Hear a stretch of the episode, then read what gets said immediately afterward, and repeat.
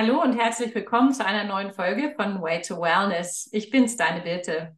Heute darf ich wieder eine Interviewpartnerin begrüßen und zwar habe ich die liebe Efi zu Besuch. Efi ist Wald- und Kräuterpädagogin.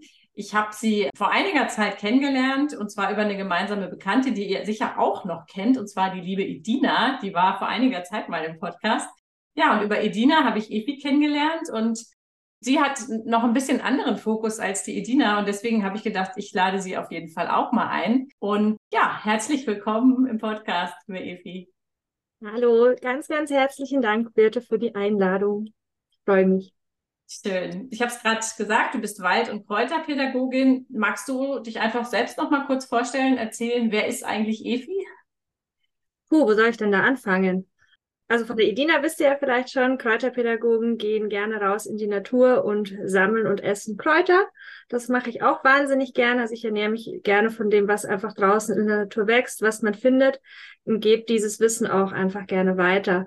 Und mir ist da immer so der Nachhaltigkeitsaspekt sehr, sehr wichtig. Und deswegen ergänze ich das sehr, sehr schön mit der Waldpädagogik, wo es dann eher auch so ein bisschen um die ganzen Vernetzungen des ganzen Ökosystems geht, wie was funktioniert, warum auch ein Baum CO2 speichert, wie man das dann auch nutzen kann als vielleicht Klimaschutz und wie man so Stück für Stück vielleicht die Welt doch noch retten kann. Und das versuche ich in den unterschiedlichsten Workshops und Führungen irgendwie an den Mann zu bringen oder die Frau, um meinen Teil beizutragen, die Welt ein bisschen besser zu machen. Das hört sich richtig spannend an. Ich weiß ja von dir auch, dass du auch Försterin bist. Ist das richtig? Genau, studierte Försterin. Also ich habe einen Master an der TU gemacht in Forst- und Holzwissenschaft, habe aber auch schnell da im Studium gemerkt, dass ähm, das normale Forstleben nicht meins ist, sondern dass wirklich das äh, Wissen weitergeben über dieses schöne Ökosystem mir am Herzen liegt. Ich habe damals im Walderlebniszentrum in Grünwald, ich weiß nicht, ob du das auch kennst, genau mein Praktikum gemacht im Rahmen des Studiums. Und da habe ich die Liebe zu der Pädagogik tatsächlich kennengelernt und verdanke denen auch sehr viel. Die haben mich damals auch sehr unterstützt, den Weg in die Selbstständigkeit zu wagen. Und seitdem mache ich das und bin mit Herz und Seele dabei. Ja, klasse. Ja, das ist schön. Das Weiterlebniszentrum in Grünwald kenne ich und es gibt, wir haben ja auch mal eine Zeit lang in Nürnberg gewohnt, auch dort in der Nähe, eins in Tennenlohe. Und ähm, ich fand das immer schon toll, auch mit den Kindern dahin zu gehen, weil man einfach auch so spielend äh, tolle Sachen über den Wald lernt und ähm, ja auch viel Spaß da haben kann. Ne? Also ich, ich genieße das auch, ähm, diesen Barfußpfad oder die große Wippe. Es gibt, es gibt einfach viele nette Sachen da. Ja, toll. Machst du denn auch deine ähm, Schulungen oder deine Seminare im Wald direkt oder findet das eher in einem schnöden Seminarzentrum statt? Das ist ganz unterschiedlich, je nachdem, für welchen Auftraggeber ich dann tatsächlich gerade was mache. Oft ist die Theorie drinnen, aber die Praxis versuche ich immer draußen zu machen, in der Natur, weil von der Natur, mit der Natur, über die Natur zu lernen, das ist auch so ein kleiner Leitsatz der, Leitsatz der Waldpädagogik, ist es einfach viel einfacher, wie wenn man nur in einem Seminarraum sitzt, aber manchmal geht es nicht anders. Jetzt hast du ja erzählt, dass du ähm, selbstständig bist, bist aus dieser, aus dieser Beschäftigung in, in Grünwald oder wie ich mir das vorstelle, gestartet. Kam es dazu, dass du dich selbstständig machen wolltest? Ich war damals im Walderlebniszentrum so glücklich und wollte unbedingt da bleiben. Und nachdem das ja alles übers Amt läuft, ist es nicht so leicht, da irgendwie eine Stelle zu bekommen oder irgendwie einfach da mal äh, einzusteigen. Und habe dann mit der dortigen Leitung gesprochen und eben gemeint, ich würde gern da bleiben, ob es irgendwie eine Möglichkeit gäbe. Und anscheinend war ich nicht ganz doof bei den Führungen, dass sie gesagt haben, die haben so viel Anfrage und die arbeiten ganz viel mit Selbstständigen zusammen, dass ich es einfach machen soll und dann von denen meine Aufträge bekomme.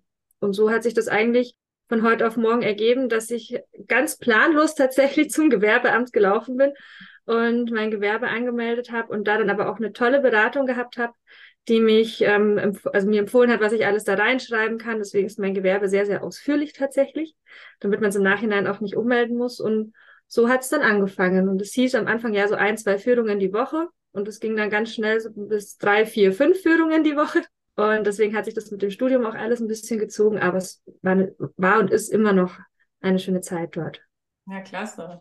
Dann machst du das jetzt dann auch ausschließlich für das Waldzentrum? Nein, ne? Du hast auch andere Kunden auf jeden Fall in Kursen auch, wie ich gehört habe, ja? Also ich arbeite tatsächlich hauptsächlich mit Kooperationspartnern zusammen, davon eben unter anderem das Walderlebniszentrum, dann aber auch für die Schutzgemeinschaft Deutscher Wald. Mhm die sind ganz, ganz äh, weit oben auch, was Waldpädagogik anbelangt in Bayern und auch deutschlandweit. Die machen da sehr, sehr viel. Da darf ich jetzt zum Beispiel auch im Sommer ein Ferienprogramm machen, ganze Wochen mit Kindern im Wald sein. Das ist sehr schön. Dann arbeite ich noch mit dem Landesbund für Vogelschutz zusammen, also dem LBV. Die sind auch in der Bildung für nachhaltige Entwicklung äh, jetzt erst wieder vor kurzem von dem Staat ausgezeichnet worden als die Vorreiter.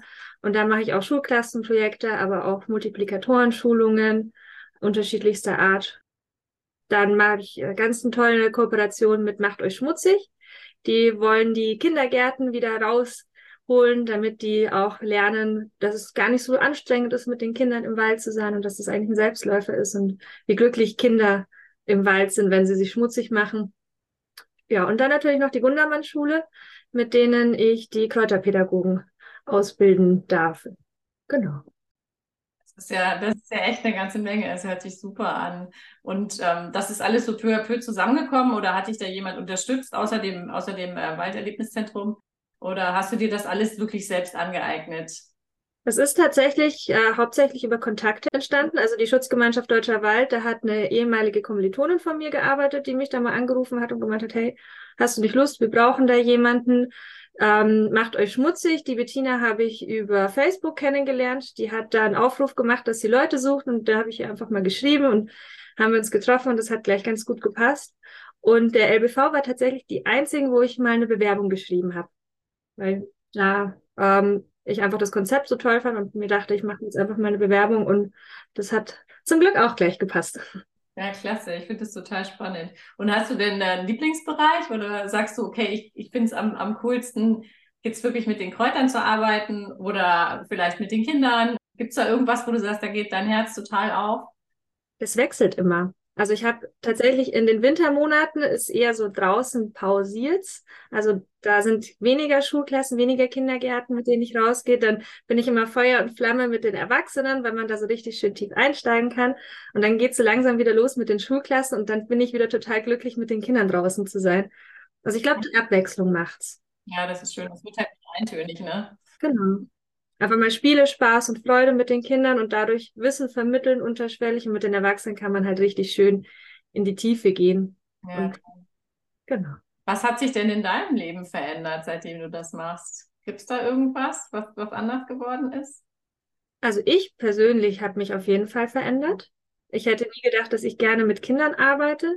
Das macht mir aber total viel Spaß. Mein Mann hat auch gesagt, er hätte nie gedacht, dass ich so streng sein kann, weil man da natürlich auch klare Grenzen setzen muss. Und ich glaube von mir persönlich, dass ich sehr viel bodenständiger und auch sehr viel authentischer geworden bin, weil ich einfach das, was ich selber in meinem Privaten schon immer gelebt habe, also immer die, auf die Natur zu achten, jetzt auch nach außen tragen kann. Mhm. Und ich glaube, dass mich das auch selbstbewusster gemacht hat. Ja, schön. Es hört sich alles für mich auch so an, als ob das so im Einklang wäre. Ne? Das heißt, du hast irgendwie deinen Weg mit dir selbst gefunden, indem du, indem du auch in der Arbeit einfach das auslebst, was, was du, was du bist, ja. Das ist schön. Ja, gab es denn auch Herausforderungen? Gab es mal schwere Momente? Gab es mal was, wo du gesagt hast, oh, ich habe keinen Bock mehr, ich mache doch was ganz anderes? Ja, allerdings tatsächlich hauptsächlich wegen dem Studium weil ich habe die ganze Selbstständigkeit angefangen, während ich den Master auch gleichzeitig angefangen habe. Und ich habe während dem Master der Selbstständigkeit meine ganzen Zusatzqualifikationen auch gemacht. Also wirklich mehrgleisig. Und gerade die Masterarbeit, die wollte ich am Ende sehr, sehr häufig abbrechen. Das war eine Herausforderung, da am Ball zu bleiben. Ich habe dann auch eine Zeit lang, ich habe einmal ausgerechnet, ich habe von Mitte Mai vor zwei Jahren bis Mitte August keinen einzigen freien Tag gehabt. Also mal wirklich auch durchpowern und da musste man auch einfach mal lernen, Nein zu sagen, dass man auch einfach eine Freizeit braucht. Und das war, glaube ich, so mit die größte Herausforderung, einfach mal auch sagen, stopp, es reicht, ich habe genug Arbeit und nicht bei allem immer sagen, oh ja, man muss, weil man muss ja auch Geld verdienen, sondern dass man auch einfach auf sich selber achtet und sich nicht überarbeitet, auch wenn es immer Spaß macht, aber irgendwann leidet dann natürlich auch die Qualität drunter. Ja, das, das heißt, du hast daraus gelernt, dass man nicht so viel gleichzeitig machen soll oder hast du noch was anderes mitgenommen? Ja, das Nein sagen tatsächlich. Einfach auch mal sich zu fokussieren und ähm, ich habe einen ganz tollen Mann, der mich bei allem unterstützt und der hat mir jetzt einen Kalender richtig gut eingerichtet, wo ich mir dann auch wirklich meine freien Tage reinschreibe und dann blocke und da dann auch wirklich nichts annehme, dass es ganz klar ist, dass man sich einfach auch Zeit für sich nimmt. Und dann natürlich auch für die Beziehung. Das hört sich gut an, auf jeden Fall. Wenn du jetzt diese Schulungen machst oder ich sag mal diese Waldpädagogik, wie kann ich mir das vorstellen? Geht es da primär um Bäume? Geht es mehr um Pflanzen? Geht es um Tiere? Geht es, ähm, erzähl doch mal, wie, wie, wie läuft sowas ab? Das ist tatsächlich ganz unterschiedlich. Es kommt immer darauf an, was die Leute von mir hören wollen. Am Anfang ging es bei mir nur um Wald. Ja. Und da eben um meist, also in der dritten Klasse hat man das Thema Wald in HSU. Da ist ja hauptsächlich Baumarten und äh, Waldtiere. Aber mittlerweile nehme ich auch gerne erste Klasse Thema Wiese, zweite Klasse Thema Hecke, vierte Klasse dann Thema Wasser. Ab Mittelstufe ist dann oft Nachhaltigkeit, Klima, äh, Ökosystem, das ganze Vernetzte.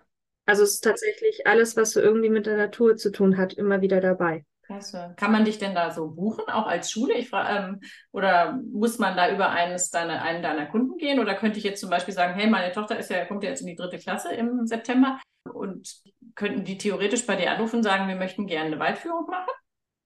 Können Sie gerne jederzeit machen. Super, mega. Also, solange ich noch Termine frei habe, je früher, desto besser. Liebe Hörerinnen und Hörer, ich weiß, dass hier auch einige Eltern zuhören aus München.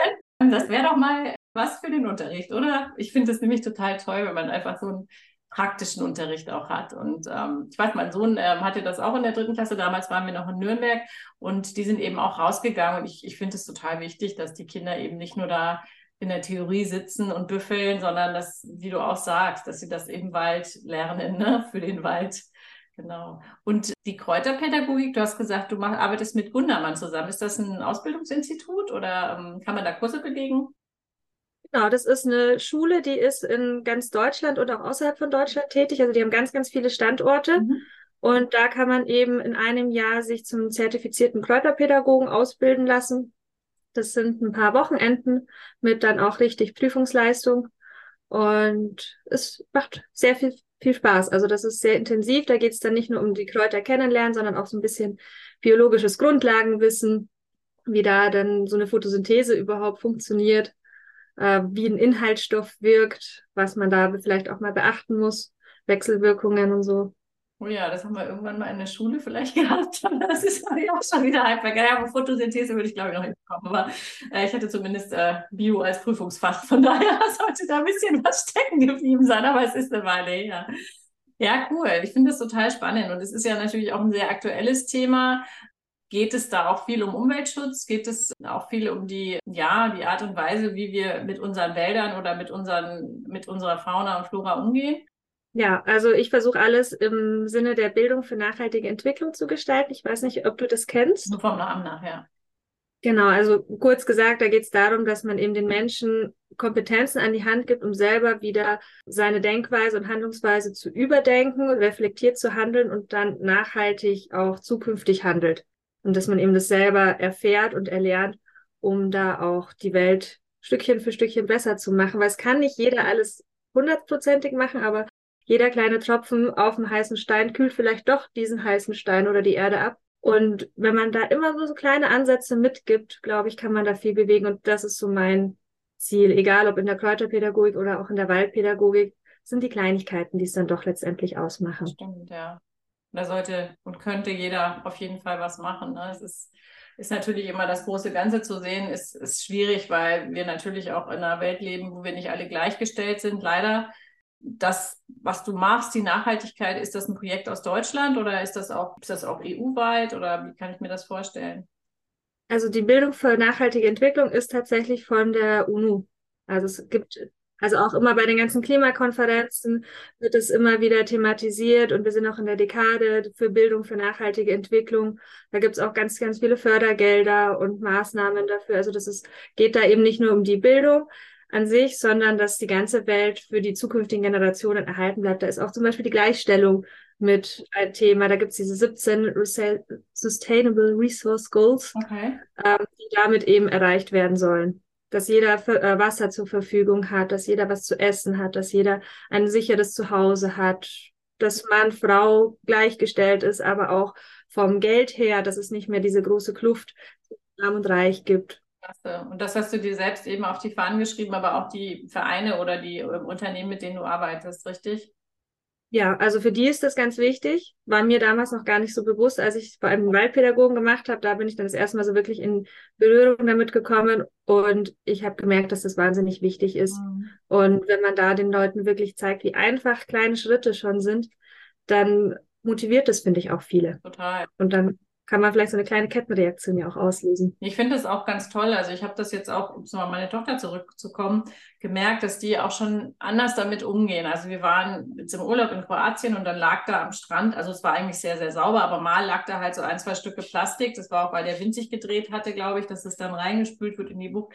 Und sie ist sofort da hingegangen und hat dieses Plastik aufgehoben und gesagt, das geht nicht und das müssen wir wegbringen und in Müll. Und also ich weiß, dass, dass in meiner Generation, als ich Kind war, sowas nicht üblich war. Ne? Es gab natürlich vielleicht auch noch nicht so viel Plastik, aber da also da gab es wenige. Da gab es ein paar Leute bei mir in der Schule, die gab es auch einige, die schon sehr fortschrittlich waren. Wir hatten eine Öko-AG und ein Öko-Café. Wir hatten eine wahnsinnig engagierte Biolehrerin, Frau Graubohm, falls Sie das mal hören sollten. Wer weiß, ich weiß nicht mal, ob sie noch auf dieser Erde weilt, aber die Dame war wahnsinnig engagiert und das war wirklich toll, ja.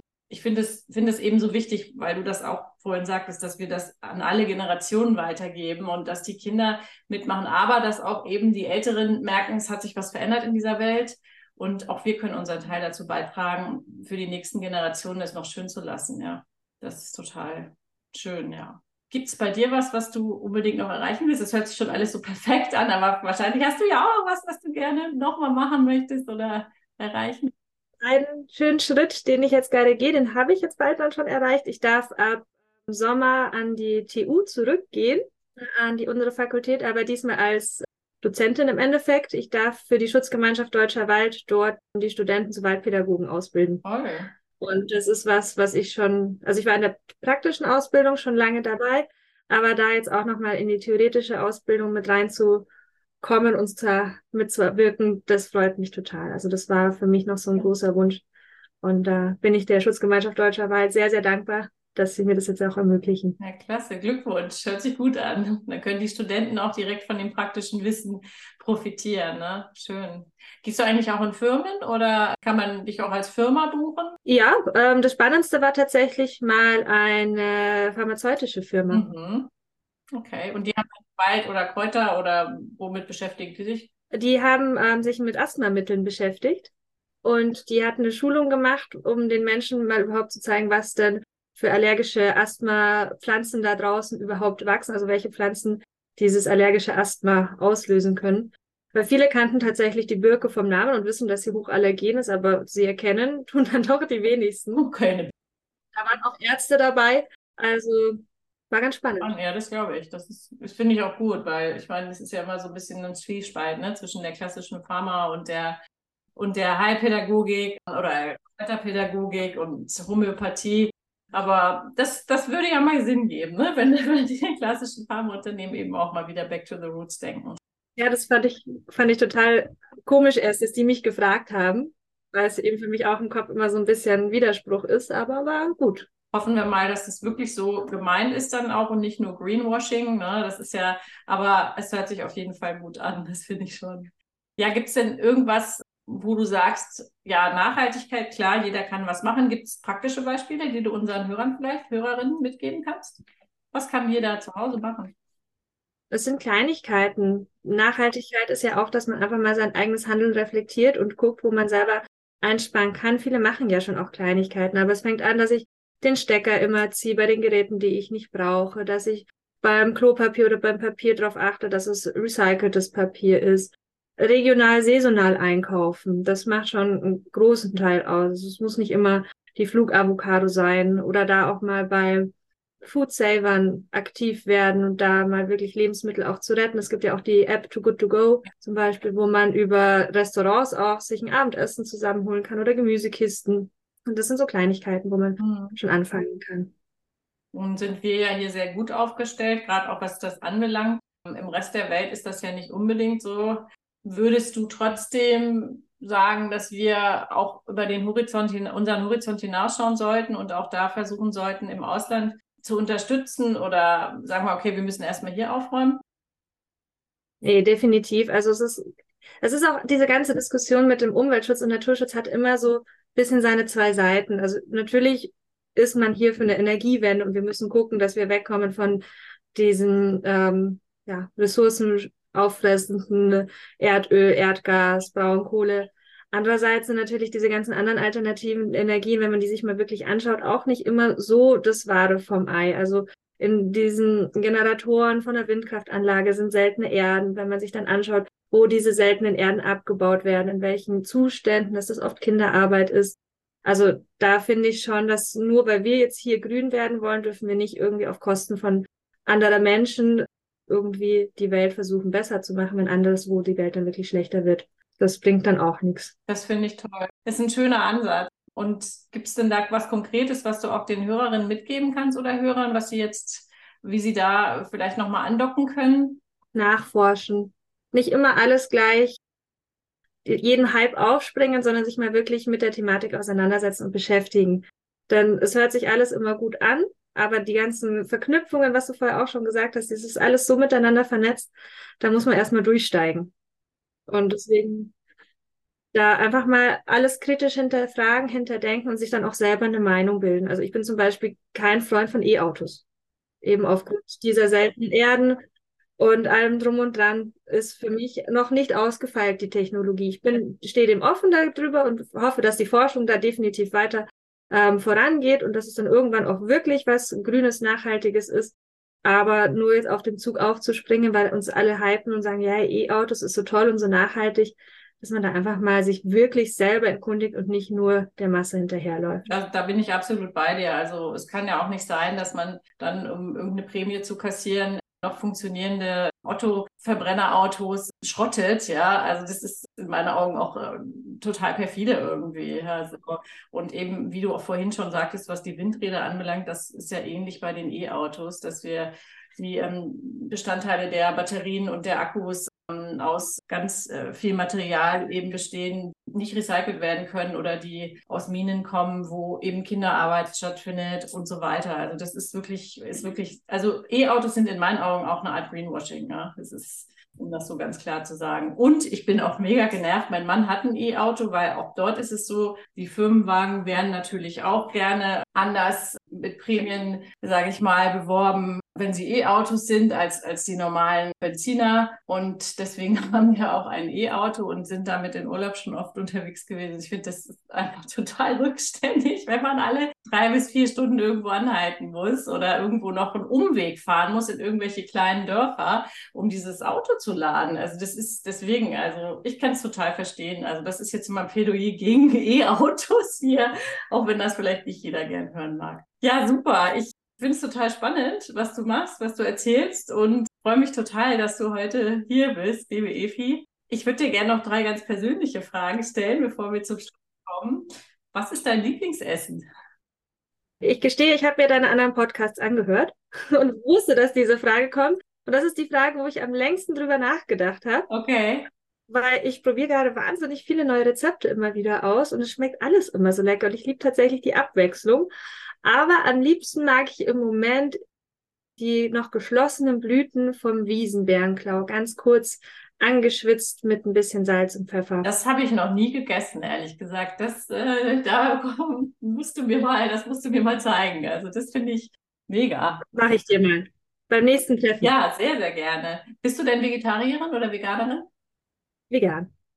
Ja, und die nächste Frage, jetzt bist, hast du mich ganz durcheinander gebracht, ich bin die ganze Zeit überlegt, dass du mega, mega leckeren Essen. Äh, was machst du denn jetzt im Anschluss an unser Interview? Ich gehe jetzt dann raus und treffe mich mit einer Freundin, Schrägstrich Kollegin und wir journalen. Wir haben einen Journal Club gegründet und da ist heute offizielles Clubtreffen noch am Abend. Und wir schauen schon mal davor ein bisschen um und malen ein bisschen gemeinsam und erkunden die Natur. Spannend. Und schreibt ihr, schreibt ihr privat oder beruflich oder jeder wie er mag?